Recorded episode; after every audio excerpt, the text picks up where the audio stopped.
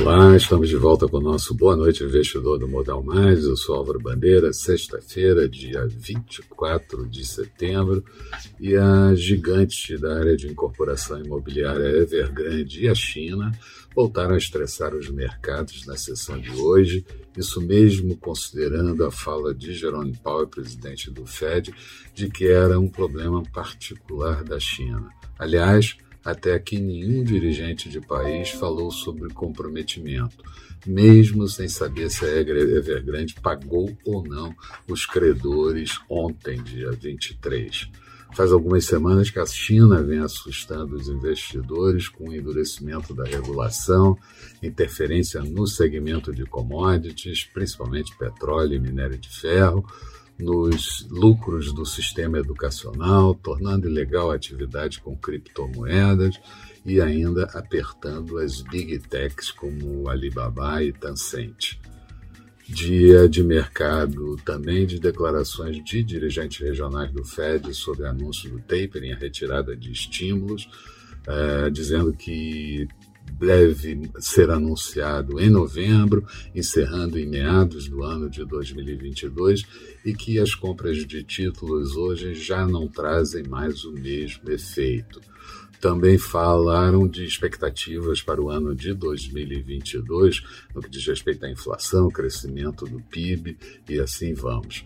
O presidente Biden disse apoiar o imposto sobre ganhos de capital não realizados por bilionários anualmente para financiar aquele pacote social e climático de 3,5 trilhões e disse que a sua relação com a China é de competição e não de conflito. Vários dirigentes falaram em eventos da ONU sobre clima, incluindo o presidente Bolsonaro. Aqui tivemos a divulgação do IPCA 15, a prévia da inflação do mês de setembro, veio maior que o previsto, com uma alta de 1,14%, acumulando inflação em 12 meses de 10,05% e causando, claro, revisões para cima e dificuldade de se atingir a meta em 2022. O Banco Central divulgou também dados do setor externo, mostrando um déficit até agosto no conta corrente de 6,4 bilhões de dólares e investimento direto no país, acumulando até agosto 36,2 bilhões. Muito mais detalhes de tudo que aconteceu no dia de hoje você vai encontrar no texto associado a esse vídeo, disponibilizado no blog do Modal Mais. Passa lá, dá uma olhada e vê o que, que você acha.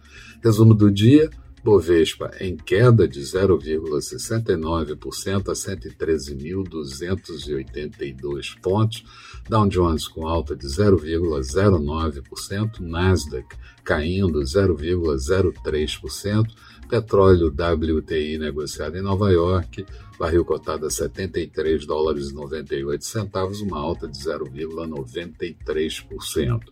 Dólar por aqui, fechando em alta de 0,64%, moeda americana cotada a R$ 5,344 centavos e depósitos interfinanceiros, todos eles com alta da taxa de juros. Resumo da semana: a Bovespa subiu 1,65%, o Dow Jones subiu 0,61%, Nasdaq em alta de 0,26%, petróleo WTI alta de 2,77%, quinta semana seguida de alta, e dólar com uma valorização aqui de 1,02%. A próxima semana, final de mês, reserva uma bateria de indicadores sendo anunciados de conjuntura, inflação, é, taxa de desemprego e ainda certamente vamos ter é, todos os ruídos de China, todos os ruídos domésticos, e isso certamente agrega volatilidade aos mercados de risco. Tenham todos um bom final de semana e retomamos na segunda-feira bem cedo com o nosso Bom Dia Investidor. Até lá então.